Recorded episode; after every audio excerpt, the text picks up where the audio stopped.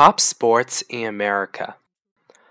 Football, football, baseball, baseball, hockey, hockey, basketball, basketball, soccer, soccer, golf, golf, martial arts, martial arts, tennis, tennis, wrestling, wrestling, racing, racing.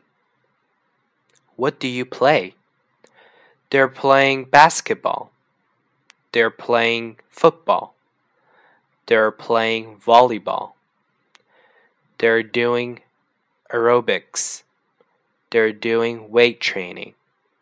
They're doing karate. They're bowling. They're running. They're biking.